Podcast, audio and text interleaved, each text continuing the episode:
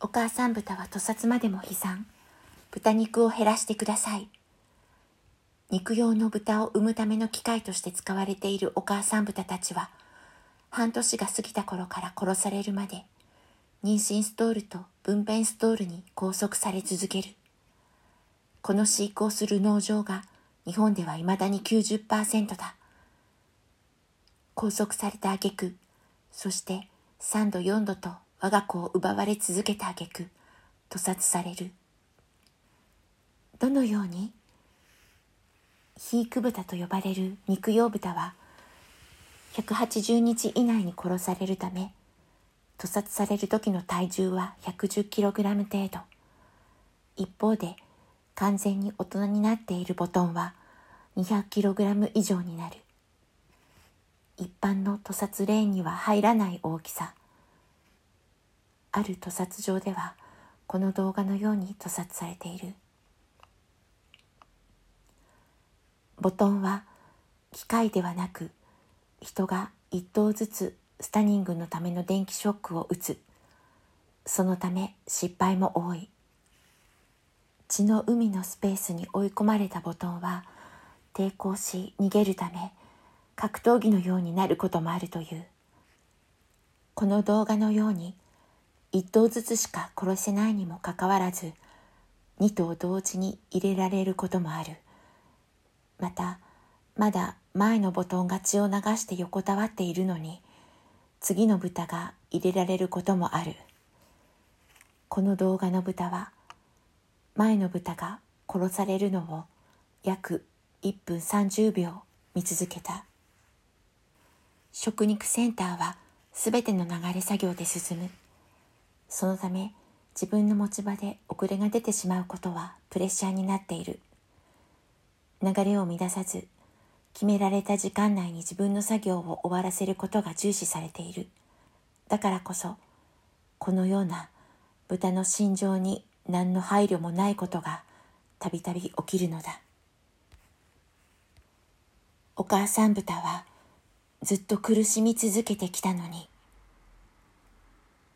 以前、ある養豚場の従業員は、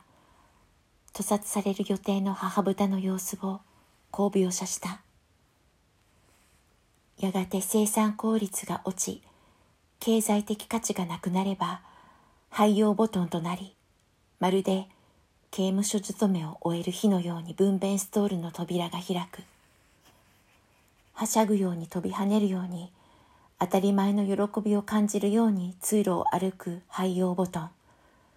その希望に満ちた、その背中の先にあるのは、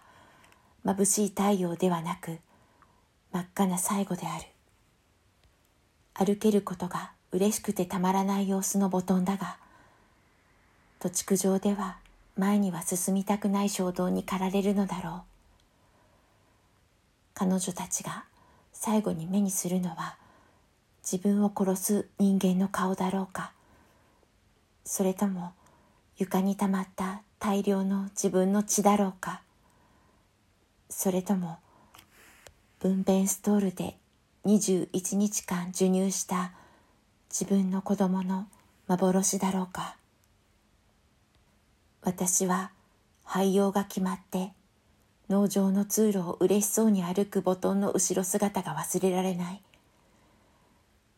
もしも彼女たちが言葉が分かって君たちはこれから殺されるんだよと教えられたら彼女たちはどんな姿で歩いただろうか。どんな涙を流すだろうか。それとも拘束からの解放は死を上回るものだろうか。養豚場の従業員も経営者も自分たちが飼育したボトンが殺される現場を見ることはないだろう。2年3年4年と飼育した豚が最後は極限の恐怖の中で逃げ惑い血の海の中で殺されるのを知ったらどんな気持ちを抱くのだろうか。改善したいと考えたりはしないだろうか。豚肉を食べる消費者も見ることがない。豚肉を購入する企業も見ることはない屠殺関係者は自らこの現場を改善すべきであるがしかし物申さない養豚場企業消費者そしてこのシステムを容認する社会に暮らすすべての人々に同じくらいの責任がある。